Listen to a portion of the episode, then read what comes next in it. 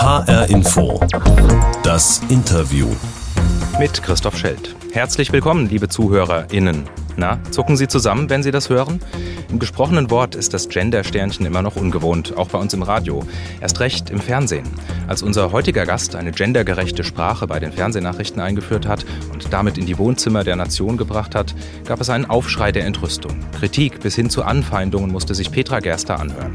Das ist das Zeichen, dass offenbar da eine tiefsitzende Angst vorhanden ist, die Angst auf lange innegehabte Privilegien verzichten zu müssen. Heute ist die Grand Dame der 19 Uhr heute Nachrichten im ZDF im Ruhestand. Doch das Thema hat sie nicht losgelassen. Nicht nur darüber wollen wir sprechen, sondern auch über eine lange Karriere in der Öffentlichkeit. Petra Gerster, zu Gast in HR Info, das Interview. Wir beginnen heute ganz ungewöhnlich. Nachträglich alles Gute zum Geburtstag. Oh, vielen Dank. Der war nämlich erst vor kurzem, Ende Januar. Über das Alter spricht man natürlich bei einer Dame nicht. Fakt ist aber, naja, Sie waren. Das ist relativ bekannt bei mir. genau, es ist relativ bekannt. Bekannt ist auch, Sie waren bis zuletzt die älteste aktive Moderatorin im deutschen Fernsehen. Ist das ja. eigentlich schon Teil des Problems, dass das überhaupt so oft erwähnt wird? Ähm, es ist Teil des Problems, aber auch, äh, aber auch Zeichen äh, eines gewissen Fortschritts. Denn noch vor 10, 15, 20 Jahren verschwanden Frauen sozusagen ohne groß aufzufallen ähm, ab 50 vom Bildschirm. Und ähm, das hat sich nun ähm, mit mir geändert und darüber bin ich eigentlich sehr froh und auch ein bisschen stolz drauf. Obwohl ich ja seit meinem, im Grunde seit meinem 50. Geburtstag schon die älteste Frau in der Primetime im Fernsehen war. Aber haben Sie das manchmal auch als ungerecht empfunden? Bei Ihrem Kollegen Klaus Kleber zum Beispiel, da hat ja auch keiner ständig gefragt, ob der jenseits der 60 noch auf dem Schirm sein kann äh, ob ich das als ungerecht empfunden habe, aber ja, natürlich. Äh, das war überhaupt für mich auch äh, Anlass, äh, darüber verschärft nachzudenken, warum diese äh, Ungerechtigkeit und Ungleichbehandlung überhaupt besteht. Und ich habe da deswegen auch mein Buch geschrieben, äh, die Reifeprüfung, kurz nach meinem 50. Geburtstag, weil ich das Gefühl hatte, ich komme jetzt in ein Alter, wo mir sozusagen die Jahre oder die, die, die Zeitspanne, die ich sozusagen noch in der Öffentlichkeit verbringen darf, auf die Stirn genagelt steht. Und ähm, das fand ich doch äh, sehr befremdlich, weil ich auch in vielen Interviews zum Beispiel gefragt wurde, ja, wie lange dürfen Sie denn jetzt noch moderieren? Dürfen Sie? Und ich dachte, wieso werde ich das eigentlich gefragt? Also meine männlichen Kollegen, eben siehe Klaus Kleber, aber damals auch noch Klaus Seibel vor mir und Wolf von Lojewski und wie sie alle hießen und heißen, haben selbstverständlich bis zum Rentenalter moderiert und darüber hinaus auch noch äh, Filme gemacht und Filmdokus. Mhm. Also das ähm, habe ich mir sehr früh schon überlegt und habe darüber auch recherchiert und habe das natürlich auch eingebracht in Gespräche über, über Vertragsverhandlungen und ähm, insofern auch dafür gekämpft. Diese Zuschreibungen, auch des Äußeren, die finden ja mit Sprache statt. Sprache kann sehr mächtig sein, sie kann Machtverhältnisse ausdrücken, sie kann unterdrücken, verletzen, verunsichern. Letzteres vor allem, wenn sie sich, und das tut sie ja eigentlich ständig, verändert. Sie haben das am eigenen Leib erfahren, denn Sie haben als erste Nachrichtenpräsentatorin im deutschen Fernsehen eine gendergerechte Sprache genutzt und beispielsweise von PolitikerInnen gesprochen. Die Reaktionen, die waren Lob, Respekt, häufig von jungen Frauen, aber auch ganz viel Hass, tatsächlich überwiegend von älteren Männern. Als Gender-Terroristin wurden sie da zum Beispiel bezeichnet und es ging noch schlimmer. Wenn sie ein bis zweimal pro Sendung gendergerechte Formen genutzt haben, dann hat das bei einigen körperliche Qualen verursacht. Das schreiben sie in ihrem Buch Vermintes Gelände, ja. das sie zusammen mit ihrem Mann Christian Nürnberger geschrieben haben. Heute mit so ein bisschen Abstand, was würden Sie sagen, warum hat das so vor einem Jahr so viele Menschen so sehr aufgeregt? Ja, ich glaube, das tut es noch bis heute. Ähm, und äh, das ist das Zeichen, dass ähm, offenbar da eine tiefsitzende Angst ähm, vorhanden ist, äh, die Angst auf äh, lange innegehabte Privilegien verzichten zu müssen. Und das Privileg besteht darin, dass bei uns eben der, ja, ich sage jetzt mal der weiße Mann, sozusagen ja die Macht innehat und allein durch diese sprachliche Form des, das, äh, das, das generische Maskulinum, also die Pluralform, in der nur Männer aufscheinen, dass die nun abgeändert wird und eine weibliche Endung dran gehängt wird, die scheint äh, schon für viele ein Anzeichen zu sein, dass sich in dieser Gesellschaft etwas massiv verändert. Und das tut es ja auch tatsächlich. Also, also wir leben eben nicht mehr in der rein weißen, männlich dominierten Gesellschaft der 50er und 60er Jahre, sondern wir leben jetzt in einer viel bunteren, gemischteren Gesellschaft, multiethnisch, multikulturell, aber auch äh, natürlich äh, einer Gesellschaft, in der viel mehr Frauen auch mitsprechen, Gott sei Dank, und auch das Sagen haben teilweise. Und ähm, das macht vielen äh, älteren Männern vor allem Angst. Also geht es aus Ihrer Sicht vordergründig nur um Sprache, aber eigentlich steckt dahinter so eine Art Ventil für alles, was einem an gesellschaftlicher Veränderung gerade nicht passt? Ich glaube ja. Ich glaube, mein Mann sagt immer, dass Stern, also wer lange nicht wusste, was jetzt eigentlich noch konservativ ist, der, für den ist das Gender-Sternchen sozusagen eine Art Fixsternchen geworden. Äh, Fixsternchen, um die sich wie eine Standarte alle versammeln können, die nicht wollen, dass sich äh, unsere Gesellschaft so ändert, wie sie sich ändert. Aber das kann gar niemand aufhalten, weil wir leben nun mal in einer, äh, im Grunde ändert sich ja jede Gesellschaft, aber zurzeit leben wir in einer besonders äh, spannenden Umbruchphase, äh, finde ich, in der sich vieles bahnbricht und vieles bewusst wird, was lange äh, unterm Deckel gehalten wurde. Eben die vielen Migrantinnen, die bei uns leben, Minderheiten, auch sexuelle Minderheiten, die sich nun auch dank der sozialen Medien auch Gehör verschaffen können, auch lautstark Gehör verschaffen können die ändern natürlich alle ähm, diese Gesellschaft mit und das ist ganz klar, dass die Sprache sich da auch mit verändern mhm. muss. Sie entstammen einem liberalen Elternhaus, Arztfamilie in Worms, sind mit drei Geschwistern aufgewachsen und gerade Ende der 60er Jahre soll es da am Küchentisch richtig diskussionsfreudig zugegangen sein. Hat Sie das auch geprägt in dem Sinne, dass man sich engagieren muss, wenn einem was wirklich wichtig ist, auch wenn es mal Gegenwind gibt? Ja, die Familie hat mich natürlich sehr geprägt. Das ist klar, das Elternhaus prägt ja jeden und jede am meisten im Leben. Und äh, bei mir war das ein sehr, auch sehr politisches Elternhaus. Also meine Eltern waren auch tatsächlich politisch engagiert ähm, in der FDP. Dann hatte ich einen politisch engagierten Bruder, der Juso war. Äh, Florian Schwestern. Gerster, später auch Präsident genau. der Bundesagentur für Arbeit. Ja, und vorher auch äh, Minister in Rheinland-Pfalz, SPD-Minister. Und äh, dann hatte ich zwei Schwestern, die mit eher konservativen Männern verheiratet waren. Und wenn dann sonntags die ganze Familie zusammenkam, dann ging es hoch her. Also da äh, wurde auch schon mal eine Tür geknallt, wenn einer das Zimmer verließ, weil er sich äh, furchtbar aufgeregt hat. Und also es war auch eine temperamentvolle Familie, sehen Sie daran. Und ähm, da blieb gar nicht aus, dass man sich irgendwie selber auch äh, äh, positionierte. Und vor allem war ja eben, ach, wie Sie sagten, Ende der 60er, 68, da war ich erst 13 übrigens, erst. und, ähm, äh, aber da fing das ja massiv an mit, den, mit der Studentenbewegung. Und dann kam ja im Nachklapp sozusagen die zweite Frauenbewegung. Und ähm, 1975 erschien der kleine Unterschied. Und äh, darüber haben wir vehement ähm, diskutiert. 1971 erschien der Stern. Ich habe abgetrieben.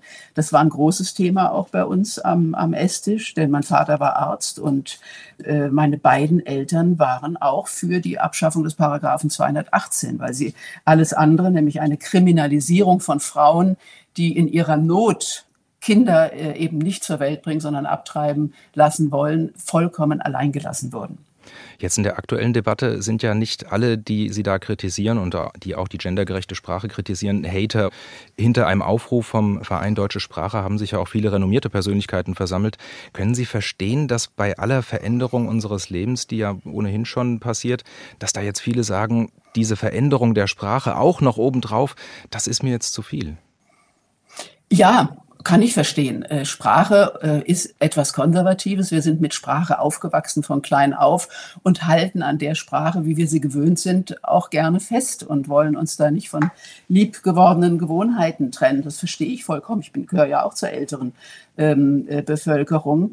Ähm, und ich würde auch niemandem aufzwingen wollen zu gendern. Also das ist ja, ist ja jedem unbenommen, so zu sprechen, wie er oder sie es möchte.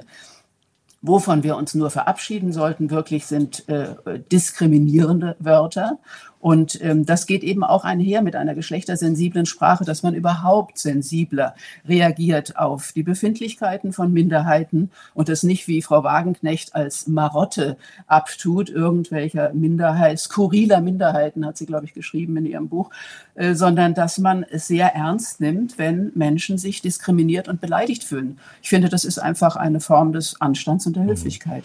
Das Thema hat Sie bis zu Ihrem Karriereende voriges Jahr beschäftigt und auch darüber hinaus, denn direkt zum Start in den Unruhestand haben Sie gemeinsam mit Ihrem Mann Christian Nürnberger sich hingesetzt und ein Buch geschrieben.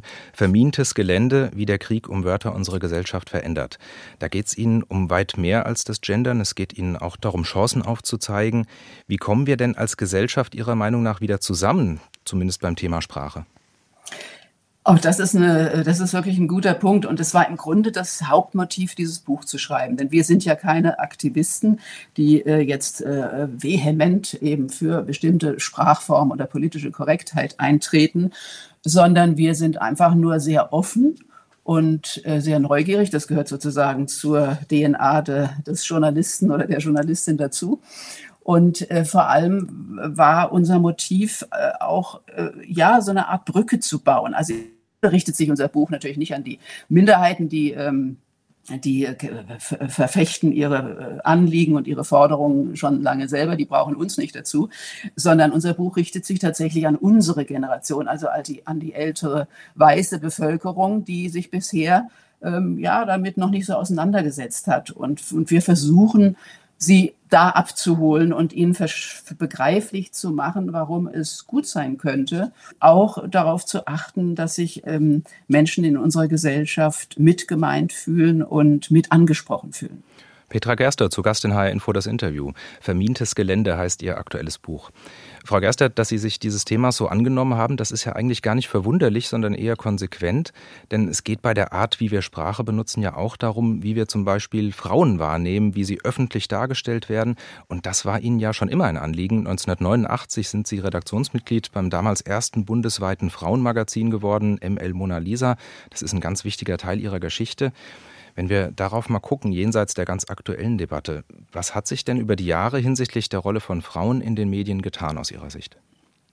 Na, es hat sich schon viel getan. Also als ich äh, jung war, also äh, weit vor Mona Lisa, ich, ich, wurde selber noch als Fräulein angesprochen zum Beispiel. Da war, war ich mit zwölf auch noch stolz drauf, weil ich mich dann plötzlich erwachsen fühlte.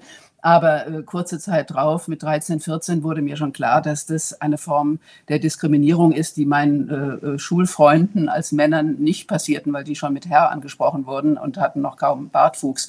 Also da merkte man schon, da wird mit zweierlei Maß gemessen. Frauen sind sozusagen ohne Ehemann an der Seite nicht für voll zu nehmen oder sind oder man man man äh, man zeigt ihren Status sozusagen qua Anrede schon äh, auf dem Heiratsmarkt noch verfügbar. Und ähm, ja, und das hat mich zum Beispiel auch früh geprägt. Das wurde ja dann auch relativ früh schon abgeschafft. Und auch damals wurde übrigens heiß diskutiert über das Fräulein und viele sagten ein Verlust für die deutsche Sprache und so ähnliche Argumente wie heute.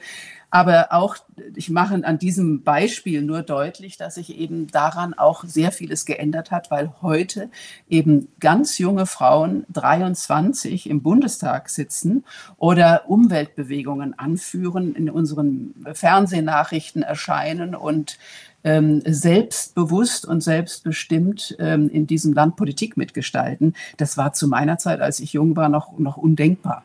Es gab es einfach gar nicht. Und als ich anfing, zum Beispiel in der Heute-Redaktion, waren wir 10 Prozent Frauen ungefähr. Und als ich jetzt aufhörte, ähm, ist, es, ist das Verhältnis 50-50. Das spiegelt sich nicht in der Hierarchie wieder, da ist es noch äh, eindeutig männlich ähm, dominiert. Aber auf der Redaktionsebene ist inzwischen das Verhältnis ausgeglichen und das ist schon ein großer Fortschritt. Aber das ist nicht überall so. Also das äh, gerade auch im Bundestag ging ja im, in der letzten Legislatur und so waren die Frauen ja sehr, sehr viel rarer gesät. Jetzt sind es wieder etwas mehr geworden. Aber ähm, da ist auch noch viel aufzuholen, bis wir da Parität mhm. haben und von Unternehmen und so weiter ganz zu schweigen, Führungspositionen. Frauen in den Medien zu diesem Thema habe ich Ihnen eine kleine Überraschung mitgebracht. HR Info, das Interview ist ja inzwischen berühmt, bei manchen auch berüchtigt für die Box. Kennen Sie die? Ah ja, habe ich schon gehört, ja, ja. Aus bekannten Gründen können wir nicht zusammen in einem Studio sitzen, deswegen beschreibe ich es nochmal für die, die nicht Stammhörer sind und die nicht kennen. Das ist eine kleine weiße Kiste, ist auch hier bei mir im Studio, etwa so groß wie ein Schuhkarton. Draußen steht HR Info drauf und da legen wir unserem Gast immer eine kleine Überraschung rein. Früher eher was zum in die Hand nehmen, in Zeiten der Distanz eher was zum Hören. Sind Sie bereit? Äh, ja.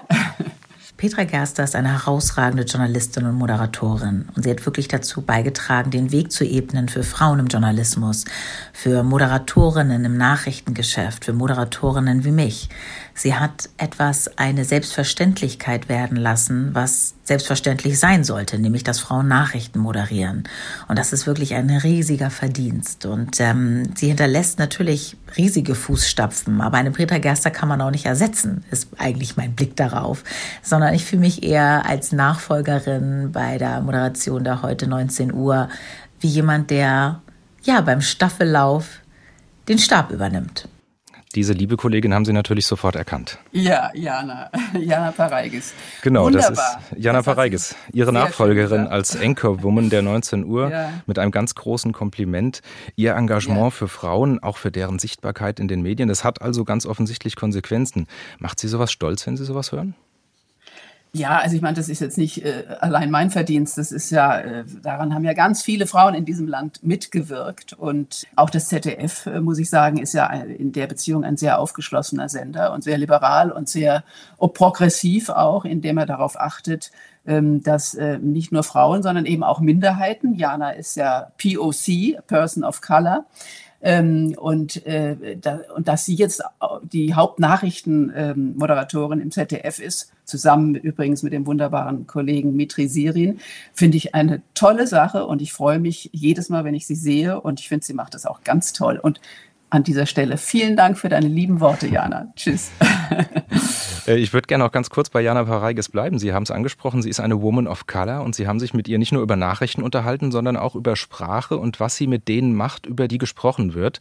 Denn Jana Pareiges engagiert sich auch im Kampf gegen Rassismus und sie hat auf diese Weise auch Anteile an ihrem Buch. Wer konnte denn da wem mehr mit auf den Weg geben? Naja, in dem Fall natürlich Sie uns. Äh, das war für mich ganz, ganz wichtig, äh, Sie zu interviewen, weil ich aus erster Hand nochmal oder wir beide, es war ja bei uns auch zu Hause, äh, aus erster Hand äh, mal hörten, ähm, wie man sich fühlt. Zum Beispiel, wenn sie schildert, als Kind im Kindergarten, als einziges schwarzes Kind unter lauter weißen Kindern zu sein und dann wird gerufen, Negerlein, Negerlein und es wird ihr in die Haare gegriffen oder dieses berühmte Bilderbuch, das ich auch hatte als Kind, Zehn kleine Negerlein, ähm, das ja auch äh, unsere Generation geprägt hat. Das war, fand ich auch ein süßes Kinderbuch, aber von heute aus betrachtet äh, verstehe ich, warum es ein Kind äh, zutiefst kränkt, dass, äh, dass sich damit äh, wie eine Außenseiterin gebrandmarkt fühlt und eben nicht zugehörig zur Allgemeinheit der Kinder und dass man früh ab schon diese Unterschiede gemacht hat, nur aufgrund der Hautfarbe. Das sind einfach Diskriminierungen, die wir uns bewusst machen müssen. Petra Gerster zu Gast in HR Info das Interview. 1998 haben Sie bei den Heute-Nachrichten angefangen, nicht als Sprecherin, sondern als Redakteurin im Studio. Darauf legt man ja beim ZDF Wert. Im Sinne der Transparenz sei auch gesagt, auch wir beide sind uns da gelegentlich begegnet und haben miteinander gearbeitet, denn ich war von 2009 bis 2015 Redakteur auf dem News Highway, wie das genau. Großraumbüro der Heute-Nachrichten genannt wird. Sie waren aber viel länger da. 3661 Sendungen sind es am Ende geworden, bevor im Mai voriges Jahr Schluss war. Und das Abschiednehmen von dieser Rolle, das war offenbar nicht ganz so leicht, denn Sie haben in einem anderen Interview kürzlich erzählt, dass Sie gelegentlich von einem Albtraum wach werden. Erzählen Sie mal. Das ist ein klassischer Albtraum. Ähm, ich, äh, andere Menschen haben den mit Mathematikabitur, meine Geschwister träumen davon noch. Oder ähm, ich habe auch gehört von SchauspielerInnen, dass sie oft auch träumen, dass sie auf die Bühne müssen und keinen Text können. Also das ist, glaube ich, so ein klassischer Albtraum. Und bei mir sieht er eben so aus, dass ich jetzt hier im Ruhestand äh, auf dem Sofa liege und auf die 19 Uhr und werde angerufen. Ich muss sofort ins Studio kommen und ähm, sofort die Nachrichten sprechen, weil eben äh, der oder die Moderatorin gerade ausgefallen ist, sich das Bein gebrochen hat, was auch immer. Und ich komme, ich rase dahin und bin natürlich nicht geschminkt, nicht angezogen, habe keinerlei Ahnung, was für Nachrichten überhaupt. Und dann gucke ich in den Autocue, also in die Kamera, wo unser Text ja immer abläuft und sehe nur verschwommene Zeilen, weil ich auch keine Kontaktlinsen angezogen habe. Also ich erwache dann schweißgebadet oh und freue mich, dass es äh, nur ein Traum war. Ich bin mir aber relativ sicher, der Anruf wird Ihnen erspart bleiben. Aber ja. nehmen Sie dieses Karriereende jetzt mit so etwas Abstand auch als Befreiung wahr? Sie müssen jetzt nicht mehr objektiv sein wie bei den Nachrichten. Sie dürfen auch Positionen beziehen, Ihre subjektive Meinung sagen, zum Beispiel mit so einem Buch? Ja, das finde ich sehr angenehm. Also äh, das, das war vorher schon doch äh, auch ein Korsett, äh, dass man sich immer zurückhalten musste. Ich wurde natürlich auch oft von äh, KollegInnen aus von Printmedien oder so angefragt, zu, meine Meinung zu äußern zu dieser oder jener ähm, Begebenheit oder äh, politischen äh, Geschichte und musste dann regelmäßig sagen, nein, darf ich nicht. Ich, äh, also ich muss neutral bleiben als Nachrichtenredakteurin und es ist auch richtig, dass es so ist. Aber ich finde es tatsächlich angenehm, jetzt frei zu sein und äh, ja, und selber entscheiden zu können, wozu ich mich äußere und wozu nicht. Kommen wir zum Schluss dieser Sendung und da möchte ich auf den Schluss Ihrer letzten Heute-Sendung schauen. Dieser Abschied, der hat vielen Menschen in Hessen besonders gut gefallen, denn Sie haben den früheren Trainer von Eintracht Frankfurt zitiert, Dragoslav Stepanovic, ein echter ja. Fußballphilosoph. Rufen wir uns diesen 26. Mai 2021 noch mal kurz in Erinnerung. Lebbe geht weiter. Machen Sie es gut. Ja, das waren die letzten Sekunden Petra Gerst an den Heute-Nachrichten. Ja, wie geht das Lebbe denn jetzt weiter? Die ersten Monate im Ruhestand waren ja von dem Buchprojekt geprägt. Kommt jetzt endlich die Entspannung? Ja, also das, äh, das letzte Jahr war wirklich anstrengend, weil erst eben der Abschied vom ZDF kam und dann das gleich weiterging äh, mit dem Buch, das ja auch so ein bisschen ein Schnellschuss äh, werden musste und war. Und insofern habe ich dann, dann den ganzen Sommer über durchgearbeitet mit meinem Mann und geschrieben und dann ähm, äh, ja, ist es im November erschienen und dann waren wir doch auch äh, medial äh, viel unterwegs in Deutschland, aber es macht natürlich auch Spaß, klar. Und ähm, jetzt wird es dieses Jahr, äh, hoffe ich, also jetzt haben wir noch eine Lesereise vor uns, die ist natürlich aufgeschoben worden wegen Corona und wird jetzt im Frühjahr nachgeholt. Ähm, und da freue ich mich auch drauf, zumal wir dann eben ja zwischendurch immer ein bisschen Zeit haben, da vielleicht einmal an irgendeinem schönen Ort einen Tag dran zu hängen und ich muss weiß, ich muss da nicht zurück, weil ich Dienst habe und das ist, ähm, das äh, ja, finde ich eigentlich auch ganz schön und äh, mal gucken, wie es dann weitergeht. Und nach der Entspannung kommt irgendwann das nächste Buchprojekt. Ja, erst kommt äh, noch ein Hund äh, und der wird noch erzogen und dann aber vielleicht auch parallel kommt noch mal wieder ein Buch. Mal gucken, mal sehen, aber jetzt äh, erstmal nicht. Es ist ein großer Zufall, dass der Steppi in meiner Nachbarschaft wohnt und so habe ich mal bei ihm geklingelt und habe erzählt, ich interview die Petra Gerster und habe gesagt, sag mal Steppi, was hast du eigentlich davon gehalten, dass diese große Journalistin zum Abschied ausgerechnet dich zitiert? Also er hat sich sehr darüber gefreut, dass sie beide jetzt auf diesem Weg verbunden sind. Liebe Petra, Lebe geht weiter. Du wirst ja mal sehen. Also ich habe dir schon also vorausgesagt, dass das mit Lebe geht weiter werden wir alle beide noch mal berühmt, als wir sind. Und dann hat er mir noch ein paar gute Wünsche an Sie mitgegeben. Ich wünsche erstmal, dass sie gesund bleibt. Außerdem, dass die immer wieder also diese Spruch weiterpflegt. Alles Gute, Petra. Ja, Gesundheit können wir alle gut gebrauchen ja, in diesen Zeiten. Ja, Werden Sie den genau. Spruch weiterpflegen? Ja, natürlich, ja klar, lieber geht weiter. Das ist eine tiefe Weisheit, an der ist nicht zu rütteln. Und ich freue mich auch sehr, dass ich den Stepi kennengelernt habe. Bisher nur am Telefon, aber wir haben schon zwei oder dreimal telefoniert und er hat mir auch ein, ein reizendes Päckchen geschickt und ähm, vor allem mir versprochen, dass wir mal eingeladen werden zur Eintracht, zu einem schönen Spiel. Und da freuen wir uns natürlich auch sehr drauf. So, jetzt haben Sie mir schon ein bisschen was vorweggenommen. Der Steppi hat mir nämlich ah. noch ein ungeheuerliches Geheimnis über Sie verraten. Sie waren noch nie bei einem großen Fußballspiel in einem großen Stadion. Ah ja. Das wird sich das aber stimmt. bald ändern, wenn die Corona-Lage ja. das wieder hergibt. Ich muss ja so diese bessere Zeit warten und dann lade ich sie zum Eintagsspiel und mal zusammen. Also, weil sie war noch nie im Stadion. Das ist un unmöglich. Petra, das ist unmöglich. ja, ich war zwar mal im Waldstadion, aber da hat Herbert Grönemeyer gesungen. Da war kein Fußball. Nehmen Sie die Einladung an? Ja, natürlich. Ja, klar. Da freuen wir uns jetzt schon drauf. Petra Gerster, zu Gast in HR Info das Interview. Vielen Dank für das Gespräch. Danke Ihnen, Herr Schelt. Petra Gerster, bis voriges Jahr das Gesicht der 19 Uhr heute Nachrichten im ZDF. Ihr aktuelles Buch hat sie zusammen mit ihrem Mann Christian Nürnberger geschrieben. Vermintes Gelände, wie der Krieg um Wörter unsere Gesellschaft verändert. Das war der Podcast von HR Info das Interview. Alle unsere Interviews finden Sie auch auf hrinforadio.de, der ARD Audiothek und überall sonst, wo es gute Podcasts gibt. Ich bin Christoph Schelt.